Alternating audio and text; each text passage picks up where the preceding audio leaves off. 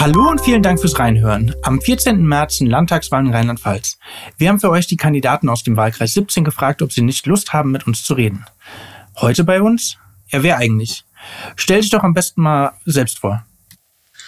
Ja, ich bin der Michael Simon, ich bin 49 Jahre, äh, bin von Beruf äh, Sozialpädagoge, arbeite im Jugendamt des Landkreises Mainz-Bingen in der öffentlichen Jugendhilfe, bin äh, komme aus Pfaffen-Schwabenheim, äh, hier im Rheinhessischen-Teil des Landkreises. Und äh, ja, der Landkreis ist mir aber, oder das, der Wahlkreis ist mir aber in seiner Gänze sehr gut vertraut und bekannt. Ähm, ja, ich kandidiere für den Rheinland-Pfälzischen Landtag im Wahlkreis 17, Bad Kreuznach. Da gehört äh, die Stadt dazu, da gehören die Verbandsgemeinden Bad Kreuznach-Land, Langelohnsheim, Stromberg und die fünf Gemeinden, die jetzt zur VG Rüdesheim gehören, ehemals äh, Bad Münster, äh, Norheim, Niederhausen, Duchroth, Oberhausen und Treisen. Und ja, ich kandidiere für die SPD. Mhm. Seit wann bist du in der Politik tätig?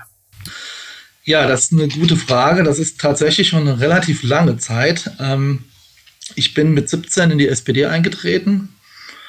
Ja, ein Stück weit eine familiäre Vorbelastung. Äh, mein Großvater hat mich sehr stark geprägt ähm, weil er mir immer gesagt hat, äh, das, was die Nazis gemacht haben, musst du verhindern, engagier dich. Mein Opa war Sozialdemokrat und ja, das hatte so ein Stück weit, ein Stück weit eine Vorprägung für mich. Und dann bin ich mit 17 in die SPD, bin dann äh, irgendwann mal bei den Jusos gelandet oder relativ schnell bei den Jusos gelandet und äh, war am Anfang äh, auch etwas, ja, ja, ich bin dann dort geblieben und äh, am Anfang war das sehr kontrovers bei den Users, die haben sehr lebhaft diskutiert. Ich dachte schon anfangs auch, oh Gott, wo bist du dahin geraten? Aber es hat mir trotzdem Spaß gemacht und ich bin dabei geblieben und habe dann so ja von 17 bis Ende 20 viel Userarbeit gemacht und äh, war aber auch sonst ehrenamtlich aktiv, auch in, im Sport. Ich habe lange Fußball gespielt und war im Sportverein aktiv und in verschiedenen Vereinszusammenhängen. Aber die Users haben mich durchaus geprägt und ich glaube, das war neben der Schule im klassischen Sinne auch eine gute politische Schule.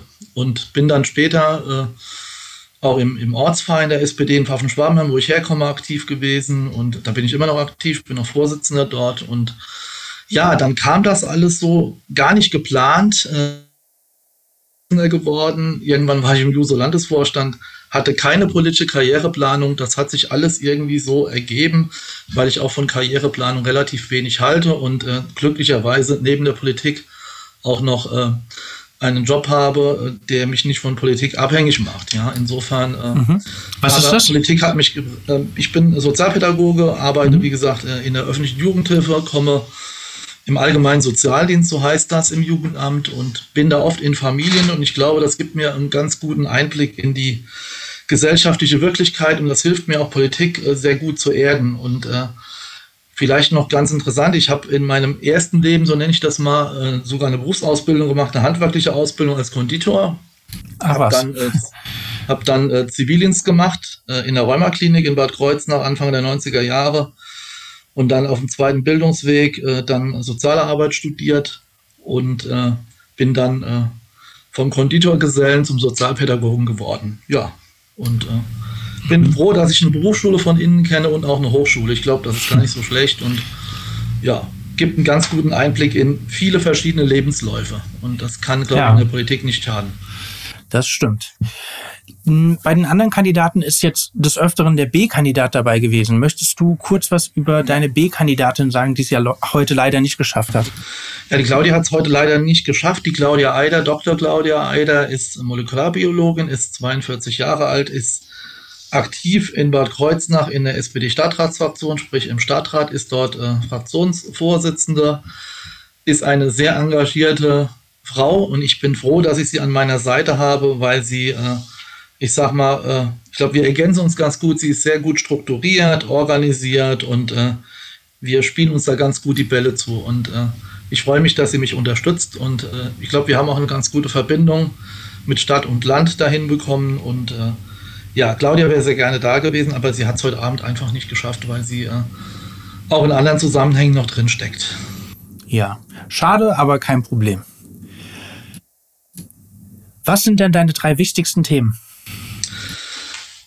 Also ich bin ähm, neben der parteipolitischen Arbeit bin ich noch gewerkschaftlich sehr aktiv und mir ist es wichtig, dass wir ja, dass wir gute Arbeit und tarifgebundene Arbeit hier vor Ort haben, dass wir auch äh, hier in der Region, wenn wir Ansiedlungspolitik machen oder Wirtschaftsförderung machen, dass wir dort, äh, dass Arbeitnehmer und Arbeitgeber auf gleicher Augenhöhe sind, dass wir äh, Gewerkschaften, Unternehmen, Banken, Politik, die Arbeitsagentur an einem Tisch haben und äh, für eine gute wirtschaftliche Entwicklung sorgen und äh, uns hier gemeinsam auch einbringen, dass verschiedene Sichtweisen zur Geltung kommen und auch gerade die, die in den Betrieben den Mehrwert schaffen, sprich auch die Beschäftigten da zu Wort kommen. Also Wirtschaftspolitik, Politik für, für gute Arbeit ist für mich ganz zentral. Und dann natürlich, das liegt auch so ein Stück weit an meinem beruflichen komme, wo Bildungsbenachteiligung äh, virulent ist und Bildungsbenachteiligung, äh, also ungleich verteilte Bildungschancen alltäglich sind. Äh, und ich möchte nicht, dass äh, die Chancen auf Bildung und äh, sozialen Aufstieg von der sozialen Herkunft abhängig sind. Und deswegen äh, ist das für mich als Sozialdemokrat ganz zentral, dass man Bildungspolitik eben auch als, äh, als Gesellschaftspolitik begreift und äh, neben einer guten ähm, Bildungsvermittlung auch dafür sorgt, dass eben sozialer Aufstieg geschieht und dass mhm. junge Leute gleiche Bildungschancen haben. Das ist mir ein ganz wichtiger Punkt. Und dann natürlich ähm, losgelöst von der aktuellen Krise, die natürlich alles äh, dominiert, äh, sprich die Pandemie mit allen massiven Auswirkungen auf viele Branchen, ob das die Gastronomie ist, die Schausteller sind, das Eventgewerbe, die Kultur und viele andere mehr, die Friseure. Ähm, da brauchen wir natürlich jetzt eine zielgerichtete Politik, die, die es hilft, die hilft, hier auch zu überbrücken, dass die Betriebe nicht äh, wegbrechen. Das ist mhm. äh, natürlich ein ganz wichtiger Punkt.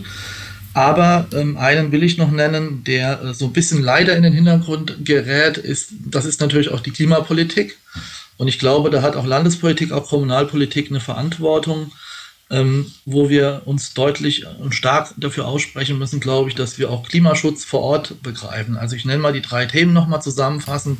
Arbeit, Wirtschaft, gute Arbeit für Beschäftigte, die Überwindung von prekären Arbeitsverhältnissen, Bildung, gleiche Bildungschancen Klimaschutz und natürlich, äh, dass wir gut aus dieser aktuellen Krise, die äh, ja, die Welt auf den Kopf gestellt hat, sowohl gesundheitspolitisch als auch sozialpolitisch und wirtschaftspolitisch gut rauskommen. Ähm, das sind so Themen. Äh, natürlich äh, gehört für mich auch gerade aus der Erfahrung der Krise dazu, dass wir äh, auf unser Gesundheitssystem achten, mhm. dass wir äh, das Gesundheitssystem so organisieren, ich sage es mal so zugespitzt, dass der Mensch zählt und nicht der Profit. Ähm, äh, natürlich muss auch das Gesundheitssystem wirtschaftlich arbeiten, aber äh, die, die Gesundheitssysteme sind dazu da, Menschen zu helfen und sich nicht an äh, rein betriebswirtschaftlichen äh, Aspekten zu orientieren. Mhm. Wie kommen wir gut aus dieser Krise raus? Ich glaube, der Staat, äh, die öffentliche Hand, nimmt im Moment aus meiner Sicht zu Recht viel Geld in die Hand ähm, und versucht äh, zu, zu, zu regulieren und die Krise auch zumindest abzufedern. Ich bin froh, dass wir eine vergleichsweise gute Kurzarbeiterregelung haben äh, und äh, ja, eine Brücke bauen für die Unternehmen und auch für die Beschäftigten. Also ich bin ja jetzt äh, insofern etwas privilegiert, da ich im öffentlichen Dienst beschäftigt bin. Insofern habe ich einen großen Respekt und äh, auch ein großes Verständnis für Menschen, die, die nicht so privilegiert sind. In der Privatwirtschaft ob in der Gastronomie oder äh, in den Branchen, die im Moment massiv leiden. Ähm, und denen müssen wir helfen, da müssen wir überbrücken und da muss der Staat äh, aus meiner Sicht auch äh, Geld in die Hand nehmen und äh, vor allen Dingen auch vielleicht Lehren ziehen aus der Krise. Äh, das ist so meine Hoffnung. Äh, wenn wir das überwunden haben, und ich glaube, das können wir schaffen, dann muss, müssen wir uns auch hinterfragen, ob wir ja in vielen Bereichen so weitermachen können. Ähm, ich glaube, da steht noch äh, eine große Herausforderung nach der großen Herausforderung der Überwindung der Krise noch bevor. Mhm. Wo du gerade Herausforderungen ansprichst, was siehst du als größte Herausforderung für den Landtagskandidaten? Mhm. Also für mich ist es erstmal total interessant, deswegen kandidiere ich auch, ähm, dass wir hier in der Region mit den Menschen zusammen Politik machen und dass wir die, die Lebensqualität auch verbessern der Menschen. Das ist, das ist erstmal mein Antrieb. Ähm, ich komme aus dem Bereich, aus der Sozialpolitik, aber habe auch äh, wirtschaftspolitische Bezüge. Das will ich zusammenbringen. Ich glaube, wir müssen äh, Soziales, Wirtschaft und die Ökologie zusammenbringen. Und äh, für mich ist, sind so ganz wichtige Punkte, äh, gerade hier für die, für die Region, ähm, dass wir, dass wir ähm, ja, eine gute Wirtschaftsentwicklung schaffen, dass wir, dass wir ähm, Arbeitsverhältnisse haben, von denen die Menschen leben können und ihre Familien, dass wir äh, in den Klimaschutz investieren vor Ort, dass wir ja, den ÖPNV äh, jetzt in eine öffentliche Hand überführen und hier was richtig Gutes draus machen. Da äh, haben wir auf Kreisebene äh, auch die Weichen schon gestellt. Ich hoffe, äh, der Bad Kreuznacher Stadtrat zieht da auch noch mit, weil ich glaube, wenn wir über Klimaschutz reden, äh, geht es auch um den äh, öffentlichen Personennahverkehr und um Möglichkeiten neben dem motorisierten Individualverkehr ähm, auch klimapolitisch zu wirken. Und da stehe ich, da bin ich auch ganz auf der Seite, wie die Bad Kreuznacher OB das immer sagt, wir brauchen integrierte Verkehrskonzepte. Und äh, ich glaube, es ist sehr reizvoll, dort äh, auch politische Weichen zu stellen. Ähm, mhm. Was mir ganz wichtig ist, wir haben jetzt einige Themen angesprochen. Äh, ich habe vorhin äh, mit Blick auf die Pandemie die Gesundheit angesprochen. Wir brauchen aus meiner Sicht auch in der Pflege massive ähm, Veränderungen. Natürlich brauchen wir mehr Pflegekräfte und wir brauchen dort auch Arbeitsbedingungen und Tarifbedingungen, und vor allen Dingen brauchen die Beschäftigten dort Zeit, um sich äh, um die zu Pflegenden zu kümmern. Ähm, da müssen wir strukturell was verändern. Das halte ich für politisch ganz wichtig. Ähm, wir haben natürlich auch hier regional äh, den Tourismus. Wir haben ein ganz, ganz wichtiges Thema jetzt bezogen auf die Stadt. Wie gehen wir mit dem äh, stationären Einzelhandel um? Wie machen wir Stadtentwicklung? Ähm, wir haben sicherlich eine riesen Konkurrenz gegenüber äh, dem Onlinehandel. Also wir müssen gucken, wie wir, wie wir eine gute Stadt in Bad Kreuznach hinbekommen, uns gut überlegen, wie wir die Aufenthaltsqualität in der Stadt verbessern, wie wir die Leute auch wieder in die Stadt hineinbekommen. Also nicht nur die grüne Wiese sehen, äh, die, das ist immer ganz bequem. Ich komme ja selbst aus dem Umland, muss oft gar nicht in die Stadt, ähm, dass wir da ein gutes Gleichgewicht hinbekommen, denn äh, ähm, ich sag mal, die Geschäftswelt im innerstädtischen Bereich hat es nicht einfach. Und äh, mhm. ich glaube, da müssen wir uns auch nochmal ganz, ganz viele konzeptionelle Gedanken machen. Ja. Äh, du hast es eben selbst schon angesprochen und auf deiner Website schreibst du das auch. Äh, Winzerbetriebe geben unsere Region als Anbaugebiet nahe und Rheinhessen ein Gesicht, das auch touristisch von zentraler Bedeutung ist.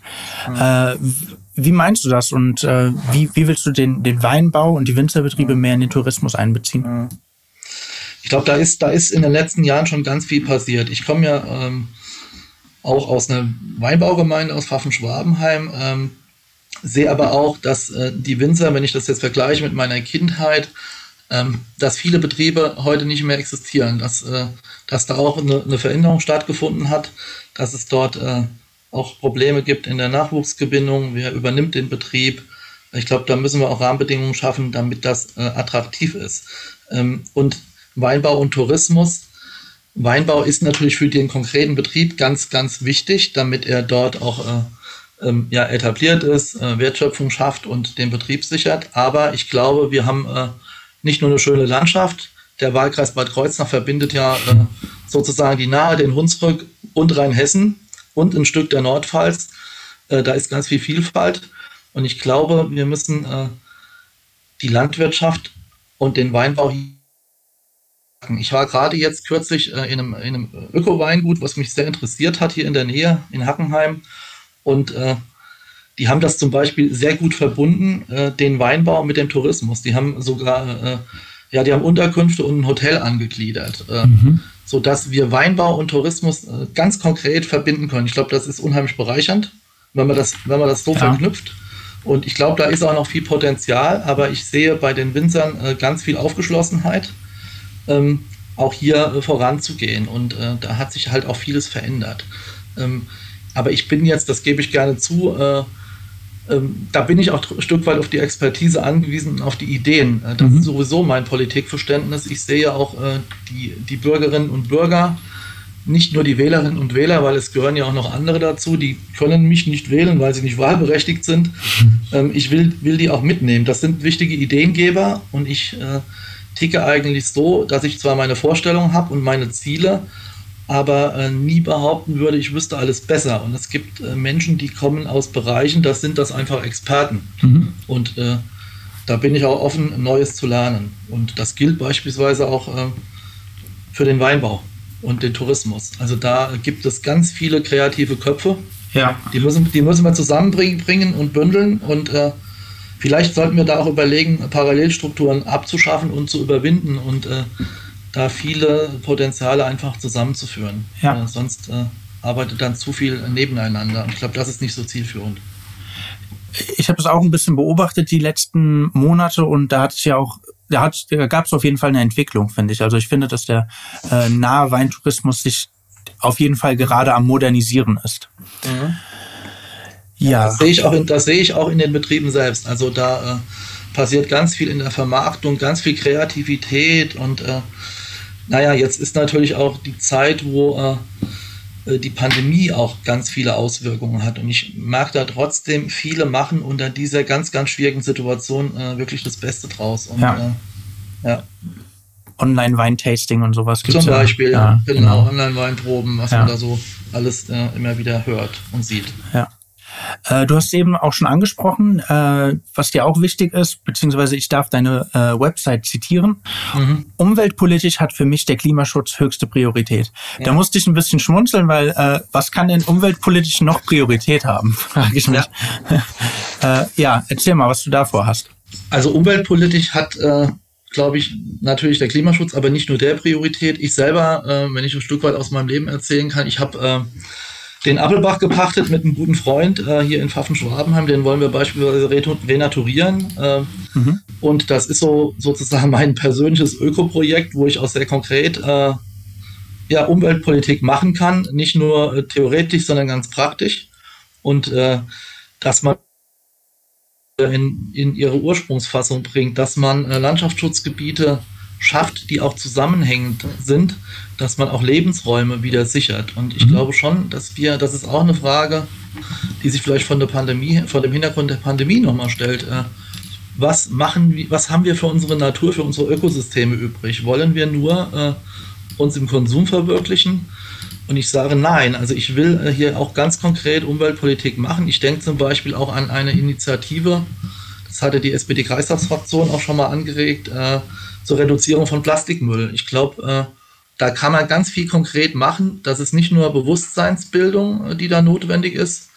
Äh, da ist auch ganz viel möglich im Zusammenwirken, beispielsweise mit dem Einzelhandel oder wenn es darum geht, äh, wie man Produktionsverfahren verändern kann, damit eben nicht so viel Müll entsteht. Also ich glaube, da gibt es weite, weite Bereiche, viele Bereiche, die man da angehen kann. Und Umweltpolitik ist ja auch eine Querschnittsaufgabe, die geht dann auch in die Verkehrspolitik hinein. Wie organisieren wir Verkehre? Äh, wie wichtig ist uns Bus und Bahn? Und äh, naja, wie, wie, äh, was machen wir verkehrspolitisch? Ich glaube, da, ja. da greift vieles ineinander.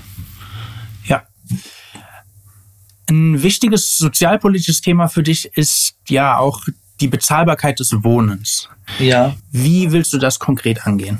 Mhm. Ähm, also in Bad Kreuznach selber haben wir ja äh, eine ganz große Wohnungsbaugesellschaft und auch noch kleinere, die da eine ganz wichtige Rolle spielen, die ja. äh, da ganz viel äh, machen.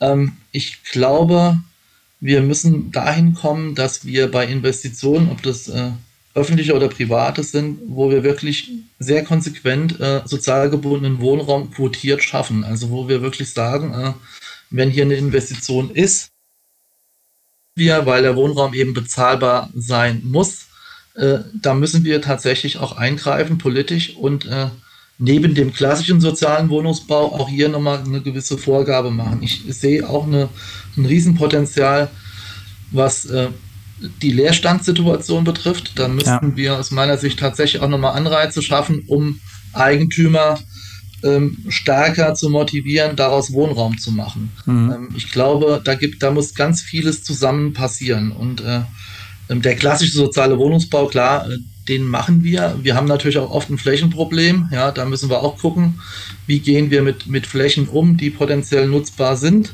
Oder wie gehen wir auch damit um, wenn jemand äh, ne, ne, ein Eigentum, eine Fläche hat äh, und dann über Jahrzehnte damit rumspekuliert. Also ich glaube, ähm, bei allem Respekt vom Eigentum, äh, das blockiert natürlich auch eine Entwicklung, auch eine sozialpolitische ja. Entwicklung und Wohnungsbaupolitik ist auch eine sozialpolitische Frage. Also mhm. insofern glaube ich, müsste man da auch für mehr politische Verbindlichkeit sorgen, damit äh, eben auch Flächen bebaut werden können, die ansonsten vielleicht über Jahre als Spekulationsimmobilie äh, ähm, genutzt werden oder ja. als äh, Fläche benutzt werden. Ja.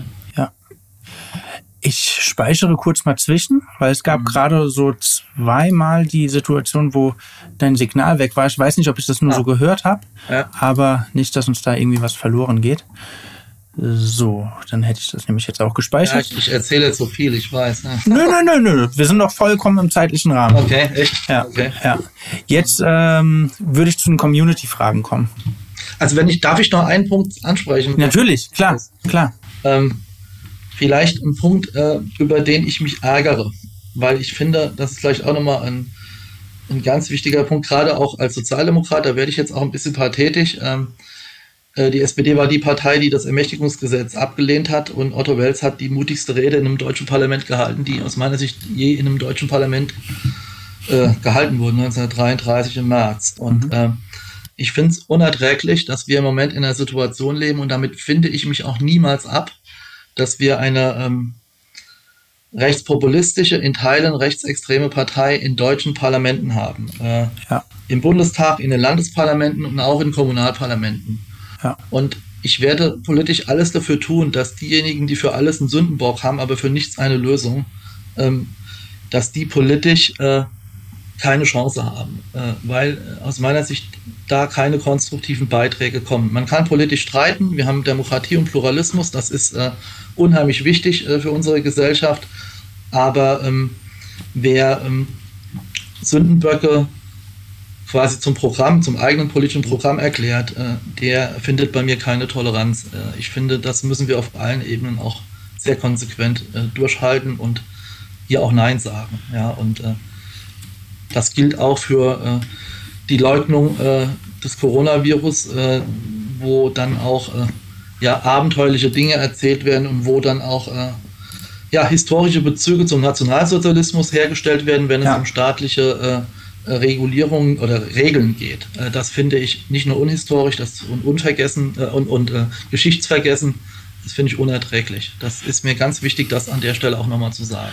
Das finde ich gut, da bin ich auch voll bei dir und äh, wir wissen ja, dass der Verfassungsschutz die besagte Partei in einigen ähm, Bundesländern schon ganz genau unter die Lupe nimmt und ich hoffe, dass das ganz, ganz bald auch auf Bundesebene passiert und dass also da jedes einzelne Mitglied äh, sich genauer angeschaut wird. Also ich kann mich nicht damit abfinden, dass sich unser Parteiensystem so verändert, dass wir äh, eine Partei in den Parlamenten haben, die äh, sogar im zweistelligen Bereich dort sitzt. Äh, das, mhm. Äh, damit werde ich mich als Sozialdemokrat, aber auch persönlich als Demokrat niemals abfinden.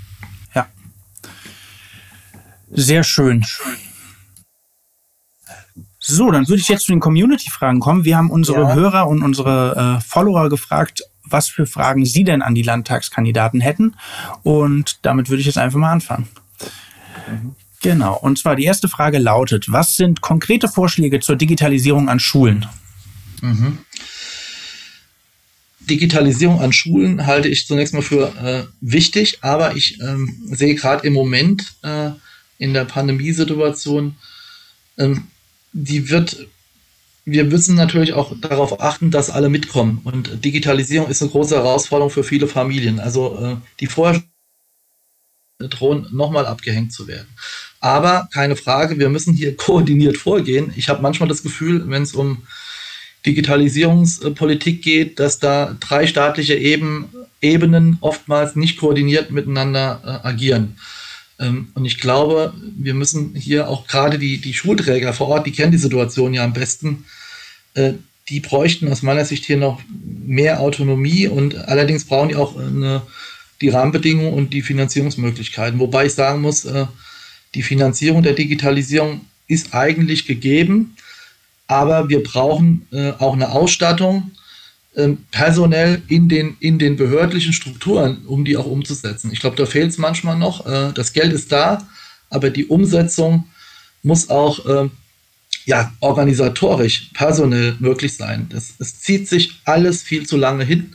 Wir haben jetzt durch die Pandemie, glaube ich, zwar einen Schub erlebt und haben äh, quasi so eine äh, Situation, wo jetzt kurzfristig agiert wird, auch richtig, aber so eine Langfriststrategie, die hätten wir vorher schon entwickeln müssen. Ich will aber nicht nur meckern, weil äh, ich glaube, das ist parteiübergreifend Konsens, dass wir da äh, unbedingt was machen müssen. Und wir müssen vor allen Dingen dann dafür sorgen, dass auch alle Kinder äh, an der Digitalisierung teilhaben. Äh, und das bedeutet für mich auch, neben der Technik, dass man als Bildungsinstitution Schule auch personell in der Lage sein muss, gegebenenfalls äh, auch aufsuchend äh, die Familien konkret zu unterstützen und zu beraten. Weil ich weiß aus meinem Berufsalltag, äh, wenn es um Homeschooling geht oder Digitalisierung, ähm, da gibt es immer noch viele Familien, die, die sind mehr oder weniger fast weg von der Bildfläche und äh, die Kinder äh, sind dann benachteiligt und in ihren Chancen, ähm, ja, werden ihren Chancen beraubt. Da müssen wir, glaube ich, äh, neben der technischen äh, Geschichte auch darauf achten,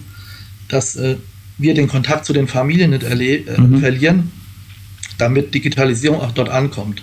Ja. wir werden sie brauchen. Äh, vielleicht zusammenfassend, Digitalisierung ist für mich äh, eine ganz, ganz wichtige Methode, Lernmethode, aber die ersetzt natürlich den Präsenzunterricht auch nicht. Ich sage mal so provokativ, ähm, ich möchte auch Kinder und Jugendliche, die teamfähig sind, die äh, nicht nur jetzt quasi ähm, virtuell unterwegs sind, sondern wir brauchen gerade in unserer Gesellschaft, wenn ich über, wenn ich eine Gesellschaft will, die zusammenhält, die solidarisch ist, dann brauche ich auch Teamfähigkeit. Also das mhm. müssen wir bei Digitalisierung immer mitdenken. Ja. Okay, nächste Frage aus unserer Community ist, werden Sie sich für ein Landesaufnahmeprogramm für Geflüchtete einsetzen? Ja, das werde ich, ähm, weil ich glaube, wir haben hier äh, als Bundesrepublik auch wenn wir uns in einer schwierigen, äh, krisenhaften Situation befinden, gesundheitlich, sozial und wirtschaftlich, ähm, eine, eine, internationale Verantwortung, äh, der wir humanitär gerecht werden müssen. Ein eindeutiges Ja. Mhm. Was konkret will man unternehmen, um Natur, Umwelt und Gesundheit zu schützen? Aber gut, das hast du eigentlich auch schon mhm. sehr ausführlich beantwortet, aber du darfst gerne noch was dazu sagen. Hm, was ich tun will, um Natur, Umwelt und äh, Gesundheit. Ähm, naja gut, ich glaube, viele diese, also die Themen liegen ja auf, auf der Hand im Prinzip. Wir haben, äh, hm. wir haben jetzt gemerkt, dass wir äh, eine Pandemie haben und dass wir ein Gesundheitsamt brauchen, was personell so ausgestattet ist, um beispielsweise Infektionsketten nachzuverfolgen. Äh, wir waren nicht auf die Pandemie vorbereitet, das muss man ganz klar sagen, weil man auch, ja. äh, ich sag mal, öffentliche äh, Strukturen in den letzten Jahren äh, sehr runtergefahren hat, teilweise auch kaputt gespart hat. Und ich glaube, wir lernen jetzt gerade, dass wir äh, Gesundheit ähm, auch gerade öffentlich organisiert, äh, Gesundheitsschutz öffentlich organisiert, äh, dass es da, dass es ein ganz wichtiger Punkt ist, auch politisch, äh, dass wir da in der Verantwortung stehen, das auch für die Zukunft zu gewährleisten. Ja. Ich glaube, zur Umwelt, Umwelt habe ich einiges gesagt. Genau, ja, da hat, genau. Wird sich wiederholen, ja. Ähm, was sind für dich vorstellbare Koalitionspartner? Koalitionspartner. So. Jetzt auf der Landesebene. Äh, genau. Ja, also ich kämpfe jetzt erstmal dafür, dass die SPD äh, so stark wird wie möglich. Und äh, natürlich, die absolute Mehrheit wäre vielleicht ein bisschen vermessen. Die hatte die SPD auch schon mal in Rheinland-Pfalz. Äh, mhm. Das ist aber, äh, wäre wohl etwas vermessen. Ähm, natürlich ist es immer schön, ich sage es mal so, so zugespitzt, äh, Sozialdemokratie pur konnte regieren, aber das ist nicht äh, realistisch im Moment, also brauchen wir Partner. Ich glaube, die Partnerschaft auf Landesebene funktioniert ganz gut. Ähm, ich habe als Sozialdemokrat auch eine Affinität zu, zu ökologischen Themen und ähm, ja, und habe auch eine Affinität zu Fragen von Bürgerrechten und Grundrechten. Und ich glaube, das ist eine ganz gute Kombination auf der Landesebene. Ähm, wenn die so fortgesetzt werden könnte, kann ich damit gut leben. Aber ähm, meine, meine Hauptneigung ist eigentlich schon eine rot-grüne Konstellation. Äh, mhm. Ich hoffe halt auch, äh, dass, äh, ja, dass, es, dass Rot-Grün eine relativ starke Rolle spielt. Ähm, auch gegebenenfalls mit der FDP. Aber Rot-Grün ist eigentlich so meine ähm, eher Wunschkonstellation, ja. Okay. Ähm, Wenn ich mir was wünschen darf, aber das entscheiden ja die Wähler. Ja, natürlich. Hier bei uns darfst du dir was wünschen. ähm, käme für dich denn auch eine Minderheitsregierung in Frage? Hm. Das ist äh, demokratietheoretisch immer ganz spannend zu diskutieren. Ähm, ich kann mir das für einen begrenzten Zeitraum vorstellen, aber das ist nicht meine Wunschkonstellation. Mhm. Äh, Ähm, wir haben ja, äh, wenn man sich äh, mal den Bad Kreuznacher Stadtrat anschaut mit diesen unklaren äh, Verhältnissen, ähm, dann sieht man ja, wie schwierig das ist. Also, nee, ich neige schon eher dazu, dass man eine Koalitionsbildung macht. Eine mhm. Minderheitsregierung äh, setzt äh, sehr viel Konstruktivität aller im Parlament voraus. Äh, dann kann man das machen. Skandinavische Länder haben damit Erfahrung. Ja. In der Bundesrepublik haben wir da nicht so viel Erfahrung. Ja, die muss natürlich gegeben sein, das stimmt. Ja. ja. Äh, genau, da kämen wir jetzt quasi auch schon zum letzten Teil. Äh, das wären die Blitzfragen. Das sind äh, zehn Fragen, die du dir ja. Äh, ja so schnell wie möglich beantwortest. Und aber ja, die Fragen lassen das eigentlich auch gar nicht, gar okay, nicht anders also zu. Okay, ich versuch's, ja, alles klar. Ja, genau. Also, Michael, was ist dein Lieblingsspiel? Mm, ich habe gerne Monopoly gespielt, obwohl das viel mit Kapitalismus zu tun hat. okay. Was ist der letzte Film, den du gesehen hast? Ähm, ich habe als letzten Film, also der mir immer, ich bin so ein Western-Fan, ist so ein bisschen antiquiert, leider mittlerweile, es kommen nur noch Krimis. Mhm. Ich fand äh, der mit dem Wolf tanzt sehr schön. Ich weiß oh, ja. wer das noch kennt. Wer ja, doch. Kennt. Kevin Costner, vier Stunden genau. Epos. Ja. ja. Äh, ein Luxusartikel, auf den du verzichten kannst. ähm, ich kann auch mal auf einen Urlaub verzichten. Mhm. Ein Album, das du immer wieder hören kannst. Mm, da gibt es da gibt's eigentlich viele. Ähm, ich würde vielleicht ähm, ja einfach Tracy Chapman äh, als mein äh, Favorite, äh, als meine Favorite Songwriterin nennen. Okay. Ähm, ein Luxusartikel, auf den du nicht verzichten kannst.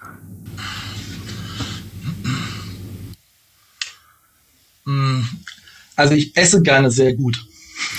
Ich weiß nicht, ob das ein Luxusartikel ist, aber da verzichte ich ungern. Gibt viele Leute, die können das sich nicht aussuchen. Also ich würde sagen, ja. Ja. Ja. Äh, du hast eben Urlaub schon angesprochen. Was war denn dein letztes Urlaubsziel? Ähm, ich bin ein großer Fan von Skandinavien, insbesondere von Norwegen. Und da würde ich auch gerne wieder hin. Da war ich 2019 das letzte Mal und mhm. ich bewundere die Fjordlandschaften und die Natur. Ja. Äh, die Lachse, die man äh, sieht und äh, auch die Wale und äh, einfach die, diese äh, Naturlandschaft ist faszinierend. Mhm. eines deiner Idole? Idole, hm. Ähm, aus dem politischen Bereich natürlich ähm, Otto Wels und Willy Brandt. Ja. Und Wilhelm Dröscher. jetzt zufällig alles Sozialdemokraten. Es gibt aber auch ganz tolle in anderen Parteien, aber die sind mir jetzt eingefallen, ja. äh, deine größte Jugendsünde? Ich war immer sehr links, aber ich war trotzdem äh, glaube ich, irgendwie im Kern manchmal auch sehr bürgerlich. Äh, fällt mir jetzt gar nicht so spontan ein. Ähm, müsste ich überlegen, aber. Dann können wir gleich vielleicht, vielleicht, vielleicht habe ich mich mal auf einer Demo daneben benommen. Ja, doch, das okay. ich schon. auf einer Demo gegen Nazis habe ich mich auch mal äh, zivil ungehorsam gezeigt. Ja, aber ich bin dann, ja, genau. Mhm. Mhm. Dein Lieblingsort in Bad Kreuznach? Ähm, in Bad Kreuznach. Ähm, ich bin ja. sehr gerne oben ähm, an der Katzenburg. Ja. Ähm, Im Schlosspark. Ähm, kommt man schön runter. Und äh, ja, gibt viele andere schöne Orte auch, aber. Ja. ja. Dein Wunsch für 2021? Also ich wünsche mir vor allen Dingen, dass wir die, äh, die Corona-Pandemie überwinden, dass wir ähm, wieder zu einem Leben kommen, wo auch wieder mehr soziale Begegnung stattfindet. Ich vermisse die Kultur, ja. ich vermisse Konzerte, ähm, ich vermisse es auch mal tanzen zu gehen. Und ähm, ja, ganz banal, da kommt vielleicht der proletarische Sozi durch, auch mal wieder ins Fußballstadion zu gehen mit einem Kumpel. Was würdest du mit einem Lottogewinn machen? Ich glaube, da würde ich ähm, unabhängig, also einen kleinen Teil würde ich behalten, aber einen Großteil würde ich, glaube ich, in die Bekämpfung von Kinderarmut stecken. Okay. Ja, das waren die. Das waren unsere Blitzfragen. Okay. Hm, äh, ein bisschen länger geworden, aber gut. Auch nö. Ich wusste ja nicht, was kommt. Also zur Musik hätte ich gerne noch ein bisschen was erzählt. Ja. Ich bin ja eher so, ich hänge so in den 80ern noch rum und äh, äh, bei Deep Purple und äh, Okay ja. Led Zeppelin, ja, aber gut. Das ist ja sogar fast schon 70er. Also ist Led Zeppelin 70er, war, ja. war, sogar vor meiner Zeit, aber ja. irgendwie wurde ich geprägt. Ja, ja, ja ich höre das auch gerne. Mhm. Ja, dann also handgema handgemachte Musik halt, ja. Ja, das nicht stimmt. so Plastik, nicht so Plastikmusik. Aber die gibt's auch heute noch. Man muss ja, ich weiß. Ich Muss man weiß, suchen. Ja. Damit wären wir auch am Ende angekommen. Und Mhm. Okay. äh, ja, ich würde mich bei dir jetzt bedanken und verabschieden. Es sei denn, du hast noch äh, eine Botschaft, die du nach draußen senden möchtest. Also ich bedanke mich zunächst auch für die Gelegenheit, ähm, Rede und Antwort stehen zu dürfen. Ähm, mein Wunsch ist, äh, dass die Bürgerinnen und Bürger, ähm, auch wenn ich sehr gut verstehen kann, dass wir alle im Moment äh, von der Pandemie sehr stark bestimmt sind und dass das unser Hauptthema und äh, Problem ist, was wir überwinden müssen, äh, will ich, dass viele Bürgerinnen und Bürger sich an der Landtagswahl beteiligen und äh, ja, und dass die AfD keine Chance bekommt. Das ist ein schönes Schlusswort. Vielen lieben Dank und einen Ja. schönen Abend dir noch. Das, den wünsche ich dir auch und ich bedanke mich auch. Klar, mach's gut, bis bald. Alles klar. Tschüss. Ciao. Ja, ciao.